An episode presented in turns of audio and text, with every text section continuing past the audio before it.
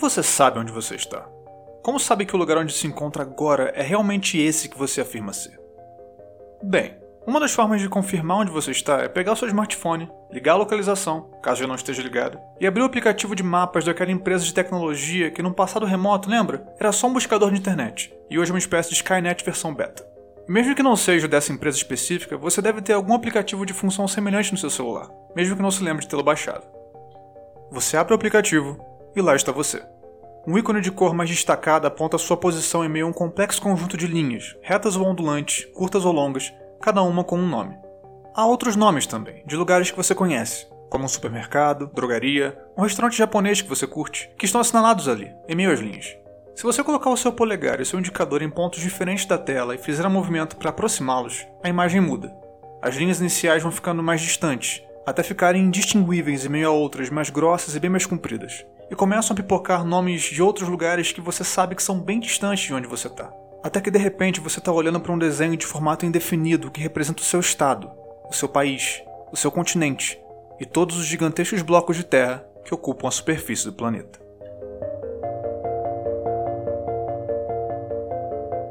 Quando eu era pequeno, gostava de folhear listas telefônicas, que a gente recebia lá em casa e meus pais por algum motivo guardavam. Tinha uma seção com mapas da minha cidade e de outras próximas que se estendia por várias páginas. Eu adorava ficar folheando aqueles mapas, encontrar neles a rua onde eu morava, as que ficavam próximas da minha casa ou lugares que eu frequentava. Era como me desprender do chão e observar o mundo de cima, lá do alto. Pelo menos era assim que Josué criança pensava. Mapas, assim como a área do conhecimento dedicada à produção e estudo deles, a cartografia, existem há muito, muito tempo. O atual capítulo da história deles envolve ferramentas que permitem visualizar sem sair de casa a vizinhança para qual você está pensando em se mudar, acompanhar o trajeto do entregador vindo pelas ruas do restaurante até a sua casa, e do motorista que já está virando ali a esquina para te pegar. Com mapas, nós localizamos coisas no mundo e também somos localizados. Mas essa história, que hoje se desenrola em dispositivos portáteis, começou alguns milhares de anos atrás, na argila.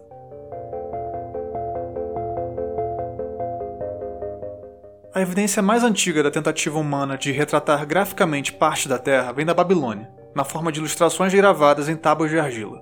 Já eram feitas cerca de 2.300 anos antes de Cristo. A gente está falando de esquemas visuais bem rústicos de áreas pequenas.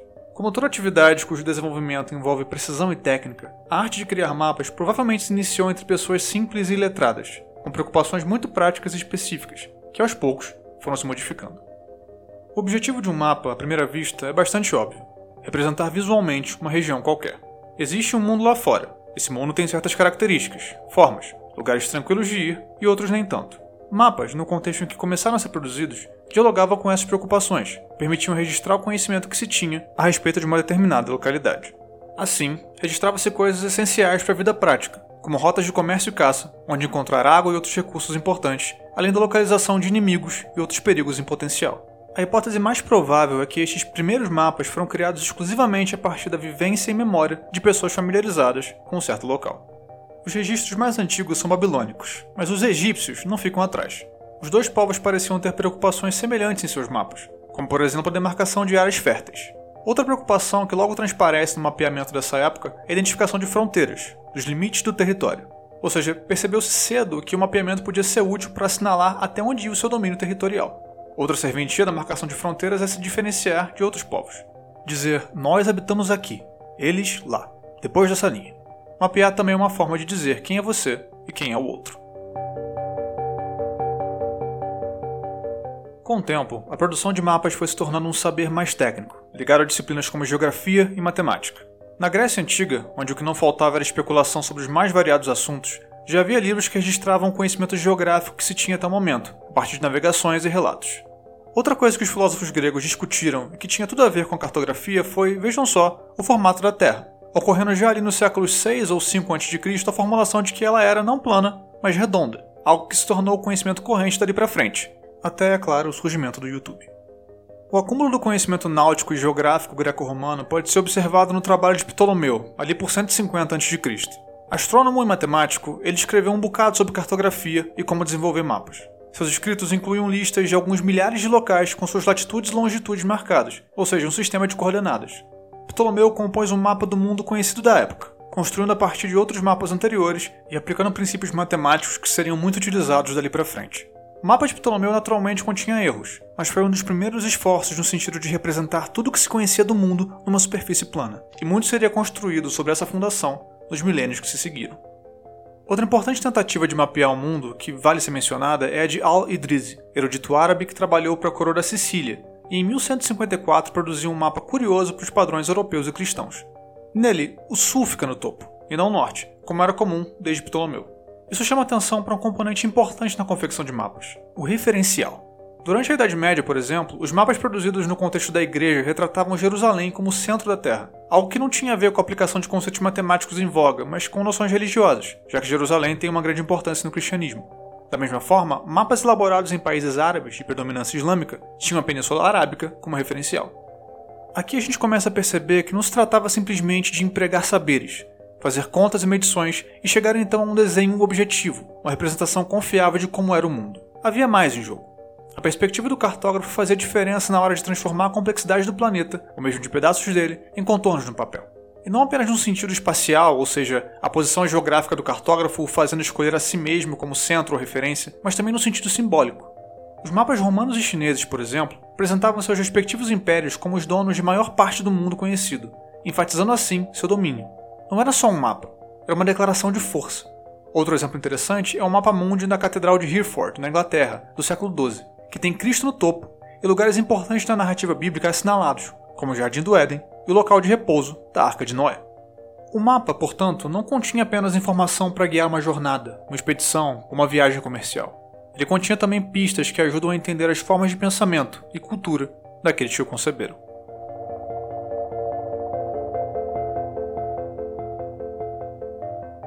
Mapas foram se tornando mais e mais completos à medida que povos de diferentes partes do mundo foram entrando em contato. Isso ocorreu ao longo de séculos de viagens, registros, trocas comerciais e, é claro, guerras e dizimação de povos originários por seus conquistadores. Os mapas foram pouco a pouco ganhando ajustes, os formatos de continentes e países se aproximando mais do que conhecemos hoje, e novas massas de terra eram acrescentadas, representando lugares que antes sequer eram conhecidos. Um exemplo disso é o Universalis Cosmographia, Mapa feito pelo cartógrafo alemão Martin Waldseemüller. Por favor, perdoe minha pronúncia, ela está um pouco enferrujada, visto que eu jamais aprendi esse idioma. Tido como primeiro a reconhecer a América como um continente separado. Pode parecer algo pequeno, mas o mapa pode ser entendido como uma espécie de certidão de nascimento da América, nas palavras de Jerry Broughton, professor de estudos da Renascença na Universidade de Londres. Num contexto de exploração cada vez maior por parte dos países europeus, doidos atrás de novas terras para dominar, mapas foram ganhando cada vez mais importância tanto que a política influenciou a confecção de alguns deles. Em 1529, Portugal e Espanha disputavam a posse de um grupo de ilhas que hoje faz parte da Indonésia, uma área importante para o comércio de especiarias. Anos antes, os dois países tinham, entre aspas, dividido entre eles as novas terras que vinham sendo descobertas por ambos, no melhor estilo metrópole exploradora, mas ainda assim tretas sobre quais terras pertenciam a quem aconteciam. Daí, o cartógrafo português Diogo Ribeiro, empregado pela coroa espanhola, compôs um mapa que mostrava o trecho disputado como parte do domínio espanhol, embora em termos estritamente geográficos isso não estivesse lá muito correto. De novo, vemos que a mão que desenha o mapa nem sempre era movida pela objetividade e pelos resultados imparciais dos cálculos. Mas então você deve estar pensando: se tem tantos fatores não técnicos influenciando a confecção de mapas durante a história, de onde veio aquele que a gente vê desde cedo na escola? Quão confiável ele é? Bom, a questão aí apresenta uma complexidade ainda maior. Vamos falar de projeções. A Terra, como sabemos, é esférica. Tá claro isso, né? Ok. Não é exatamente simples converter a superfície esférica e irregular do planeta num plano para compor um mapa mundi, mesmo tendo as dimensões territoriais e um sistema de coordenadas. Mas uma vez que os tenha, você precisa fazer uma projeção, e assim vai obter uma representação aproximada em duas dimensões do globo terrestre. Existem técnicas para isso.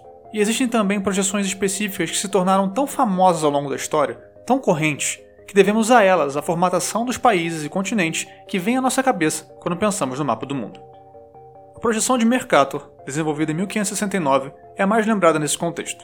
Gerardus Mercator, cartógrafo flamengo, a desenvolveu usando a técnica da projeção cilíndrica. Inicialmente, ela tinha como objetivo principal auxiliar em navegações, e de fato foi bastante prática para esse tipo de atividade. O lance é que essa projeção acabou se tornando a mais utilizada não apenas por navegadores, mas para mapas mundi no geral, inclusive no Google Maps, veja só. Por isso, quando você pensa no formato dos países e continentes que tem na memória, provavelmente é com base nessa projeção.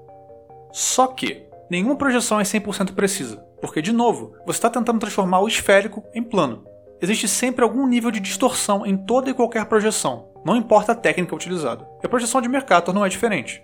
No caso dela, quanto mais distante da linha do Equador, mais distorcidas as massas terrestres vão ficando.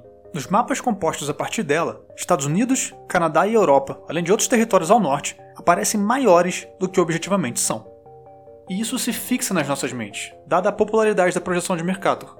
Os resultados, de acordo com os críticos da projeção, ou do uso massificado dela, é que no imaginário popular passa a se atribuir maior importância aos países do hemisfério norte, dado o fato de serem retratados como tão maiores que os demais. Isso traria reverberações simbólicas e políticas na maneira como pensamos nesses países e sua influência sobre o mundo.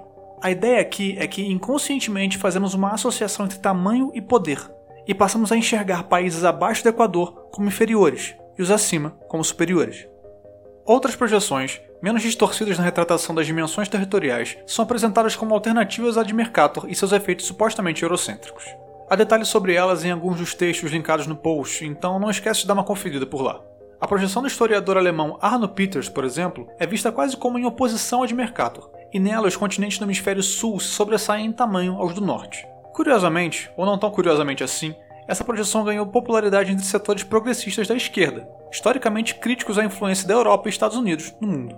Só que a projeção de Peters também é criticada por ter seus próprios problemas de ordem matemática, mostrando que não se resolve a questão simplesmente escolhendo outra projeção. O ponto aqui é que toda projeção cria distorções. Quando olhamos para o mapa do mundo, estamos olhando para uma forma possível de interpretar o planeta, para uma aproximação, para uma história sendo contada. Seria tentador pensar que tudo se resume a medições e matemática, mas a realidade é sempre um pouco mais complexa que isso. Do século XVIII para frente, o fortalecimento dos estados modernos trouxe maior preocupação com pesquisas nacionais para mapeamento, como parte do esforço de levantamento de dados sobre a nação. Aqui o mapeamento pode ser entendido dentro da lógica da burocracia e da administração, mas também da vigilância. Conhecer o território para melhor controlá-lo. Eu recomendo muito um artigo da pesquisadora Fernanda Bruno, da UFRJ, sobre esse assunto, que também está linkado na descrição. O contínuo desenvolvimento tecnológico e progresso das ciências contribuíram para o avanço nas técnicas de projeção e criação de mapas. Esses desdobramentos não estão dissociados de eventos específicos, como guerras, que estimulavam ainda mais as pesquisas cartográficas. As duas grandes guerras, já no século XX, e a Guerra Fria que se seguiu, merecem ser citadas nesse contexto. E aí a gente está caminhando um pouco mais para perto do nosso momento histórico, onde há maior padronização dos mapas mundiais e o fazer cartográfico pode ser assistido por satélites e algoritmos. A facilidade que hoje temos para visualizar lugares e pessoas é sem precedente na história humana. Eu ainda me lembro de ver atlas mundiais na escola, lá no ensino fundamental, mapas enormes fixados na parede, além dos menores da lista telefônica que eu falei no início. Mas hoje em dia a maneira mais prática de acessar um mapa de qualquer região é simplesmente pôr a mão no bolso e sacar o smartphone. Temos o conhecimento cartográfico de gerações acumulado e turbinado pela ação de empresas como Google. Em 2012, o executivo Brian McClendon uma das cabeças por trás de projetos como Google Earth, Google Maps e Street View, afirmou que a iniciativa da empresa fazia parte da busca por nada menos que o mapa perfeito. E aqui McClendon não falava só de um mapa que fosse mais confiável que os anteriores, mas um mapa que fosse realmente acessível e oferecesse um leque de utilidades efetivas na vida prática das pessoas. Desenvolvido a partir de dados públicos e comerciais e um gigantesco catálogo de imagens que vão de fotos tiradas por satélites a filmagens feitas pelas ruas das cidades a sobrevoos de helicóptero por áreas de difícil acesso, projeto do Google procurava chegar onde nenhum mapa anterior conseguiu em termos de abrangência, um dos pilares do empreendimento. O objetivo sempre foi mapear o planeta inteiro. Outro pilar era a acurácia ou exatidão, e aqui vemos como um mundo amplamente conectado faz diferença. O usuário podia sugerir mudanças e emendas aos mapas, contribuindo para sua constante atualização. O projeto visava captar não apenas o aspecto do mundo num determinado momento, mas também dar conta das inúmeras mudanças pelas quais ele passava todos os dias. Essa possibilidade de contribuir para a confecção progressiva de um mapa dialoga com o movimento de criação de mapas colaborativos, serviços onde usuários podiam customizar mapas voltados para certos temas que tiveram bastante alcance ali pelo início dos anos 2010. Os exemplos mais conhecidos eram mapas voltados para segurança, onde usuários podiam marcar locais onde ocorriam tiroteios ou assaltos, de modo a alertar para o perigo desses lugares e chamar a atenção do poder público. Outros eram dedicados a pontos de coleta de donativos, material para reciclagem, iniciativas culturais, todos catalogados coletivamente. Alguns ainda existem, inclusive como aplicativos. Aqui há uma espécie de cartografia dissociada dos saberes tradicionalmente ligados a ela, uma experiência totalmente voltada para necessidades particulares, usos que faziam diferença na vida de um grupo de pessoas. Aos poucos, o Google Maps foi incorporando alguns desses recursos mais específicos, se tornando o mapa central que acessamos para as mais diversas funções. O que nos leva ao terceiro pilar, a usabilidade. Uma barra de busca é tudo que é necessário para utilizar o serviço em sua forma mais básica. Movendo os dedos ou o mouse, você vaga por ruas, cidades ou países. Além de descobrir a localização exata de um lugar que você está a fim de ir, também é possível descobrir como chegar até lá, quanto tempo leva por qual meio de transporte, e ver comentários de outras pessoas que já estiveram no local dizendo se é legal ou não. A gente pode falar um monte do Google, mas os filhos da mãe fizeram algo de enorme complexidade parecer simples enquanto a gente está usando. A ponta dessa praticidade está tão infiltrada nas nossas vidas que mal a percebemos. É este o momento em que nos encontramos. A cartografia caminhou tanto que temos em nossos bolsos mapas muito mais avançados, intuitivos e práticos do que as mentes mais brilhantes da antiguidade poderiam prever.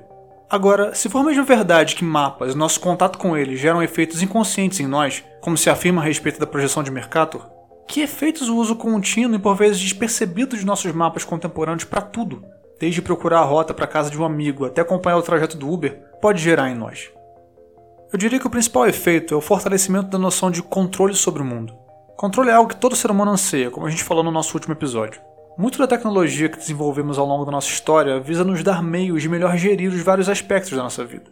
Um mundo plenamente mapeado soa como um mundo mais contido, um mundo mais seguro, pelo menos na nossa cabeça.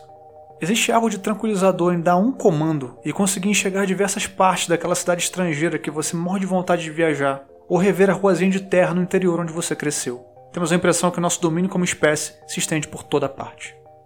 Teríamos então chegado ao tal mapa perfeito? O Jerry Broughton, professor que eu citei antes, riria dessa pretensão. Numa entrevista à revista The Atlantic, em 2013, ele afirmou que todas as culturas acreditaram que seus mapas eram reais e verdadeiros, objetivos e transparentes. Mas, para Broughton, todo mapa é de alguma maneira também subjetivo, mesmo os tão avançados mapas de hoje. Além disso, é digno de nota o fato de mapas acessados diariamente por milhões de pessoas terem uma única origem, uma única empresa, cujos interesses são unicamente dela. E é bom lembrar que ela hoje detém mais capacidade para representar o planeta do que qualquer país ou governo.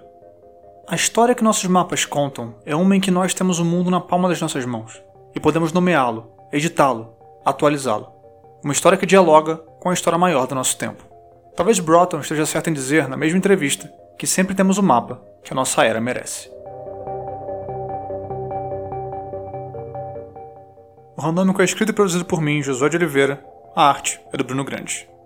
Você pode nos seguir no Twitter em randômicopod com demudo no final. Como sempre, eu peço a você que assine o Randômico no Spotify, deixe uma avaliação na Apple, recomende e compartilhe este ou algum outro episódio que você gostou muito nas suas redes sociais. Essas coisas ajudam bastante. Ah, e um último aviso. Eu não sei se vocês lembram, mas eu falei num episódio, ou de repente em vários episódios, não lembro, que eu escrevo. No final de junho eu publiquei um conto lá na Amazon, um conto longo de terror, ou uma noveleta, seja lá qual for a classificação correta. Esse conto pode ser adquirido por meros 3 reais lá na loja amazônica. Eu deixei o link também na descrição, para caso você se interesse e queira me apoiar também nessa outra frente. O conto se chama Herdeiro e acompanha um homem que recebeu como herança a antiga casa de seu pai. Então coisas estranhas começam a acontecer. Enfim, dá uma olhadinha, vai que você curte. A gente se vê no próximo Randômico, daqui a duas semanas, para mais algum assunto aleatório. Um abraço, valeu!